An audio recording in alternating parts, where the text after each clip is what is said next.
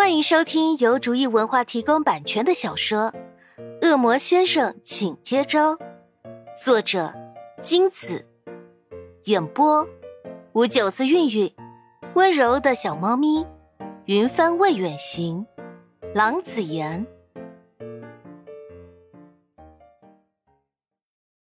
第一百一十章，婚礼当天，尚在睡梦中的潘夏。天没亮就被潘家老妈从被窝里挖出来，迷迷糊糊的洗漱，差点在洗手盆里又睡过去。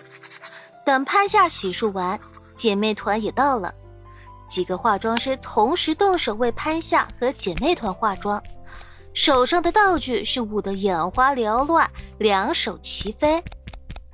化完妆，姐妹团又齐心协力托起婚纱，帮助潘夏穿婚纱。小心翼翼的，生怕弄坏婚纱，或者弄花潘夏脸上好不容易画好的精致妆容。潘夏暗自庆幸，这几个月的精心护理让她的身材保持得很好，不然按照以前的身材，身上这件婚纱她可穿不上。一团忙乱之后，姐妹团又忙着布置待会儿要用上的道具。力求对新郎和伴郎的最大打击。潘夏无奈的看着姐妹团在她和房门之间布置了多个障碍，往门外看去，房门到门口的障碍只有多没有少。照这阵势，就算问题不是很难，明的荷包也得缩水大半。紧赶慢赶，总算在新郎到达之前布置好一切。姐妹团眼神炯炯发亮，目不转睛的盯着新郎，就像等待猎物的猎人。很快的，门口负责放风的姐妹传话上来：“新郎到了。”姐妹团纷纷摩拳擦掌，迫不及待想要使出自己的看家本领，誓言要让新郎脱层皮。大姐大更是兴奋的挥了挥拳，抢不到名。那就使劲折磨明，给自己出口气。潘夏担心的看着被老妈关上了的门，虽然看不见众姐妹激动万分的模样，但也能猜到几分。她忐忑不安的在房间里来回踱步，一副要把地板踏穿的样子。潘家老妈看不过去，拉住走来走去的潘夏，想要敲他脑袋，看潘夏头上精致的装扮。终究没舍得敲下去，潘家老妈只好拍了拍潘夏的手，说：“别走了，慌什么？乖乖坐好，明要闯上来还有的等呢。”潘夏被硬拉着坐下，可心里还是止不住的紧张。怎么这么久还没上来？他紧张的都要流汗了。哎呀，该不会把妆给弄花了吧？潘夏急急忙忙跑到化妆桌前，仔细查看脸上的妆，见没有花掉，松了一口气。坐回到椅子上没多久，潘夏又坐不住了，听着楼下的吵闹声，心里跟蚂蚁咬似的，不顾老妈的警告，直接跑到门前，趴到门上，侧着脑袋，把耳朵紧紧贴在门板上偷听。潘家老妈看不过去，想把潘夏拉回来，但见潘夏实在担心，潘家老妈只好任由潘夏去了。反正门关得紧紧的，外面也看不到。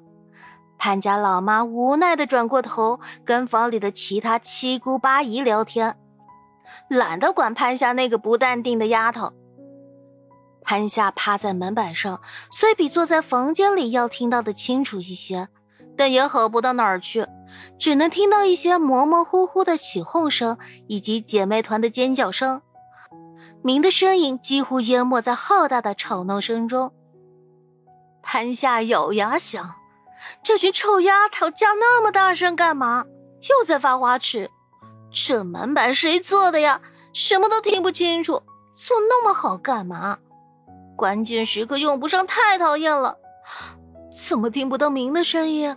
肯定是其他闲杂人等太吵了。楼下到底在吵闹什么呢？好好奇啊！怎么没人告诉他到底在干嘛？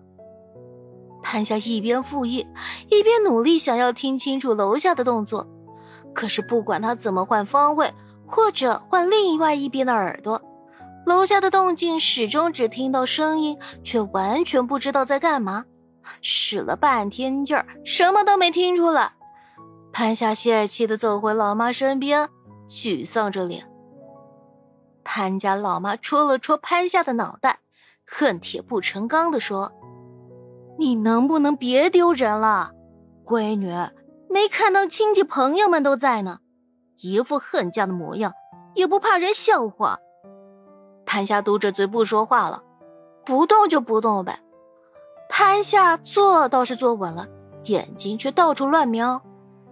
一同待在房间里的伴娘黎萍按住潘夏肩膀，宽慰道：“潘夏，你别急，以明的身手闯过姐妹们的关卡根本不成问题，你就安心坐着吧。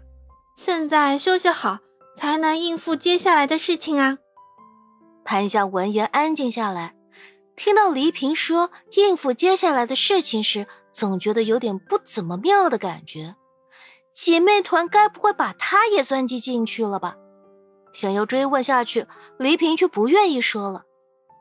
黎平暗测，告诉潘夏之后，他们哪儿有的玩？月姑娘可是给出了非常惊艳的建议啊，当然不能告诉潘夏了。半晌，楼下的吵闹声越来越近，听声音似乎快到门口了。黎平惊讶的走到门边偷听。的确是快到了，怎么会这么快？他们深思熟虑几天才商量出来的损人大计，呃，不是喜庆的拦截计划，怎么会这么快就被明闯过去？现在都要冲到门口了。不管黎平心里多么惊讶，脸上也不动声色。潘夏看不出来端倪，还以为这是正常的。只是一心紧张，待会儿明看到他会是什么反应？他又该摆出怎么样的表情才最好看？哦，姐妹团有要求，他事先想好，到时明来到他跟前时，他要提出的最后一个闯关难题。姐妹团还特地提醒说，要终极难度的，别轻易让明通过，抱得新娘归。终于，门被打开了。明一马当先闯了进来。本集播讲完毕，感谢您的收听。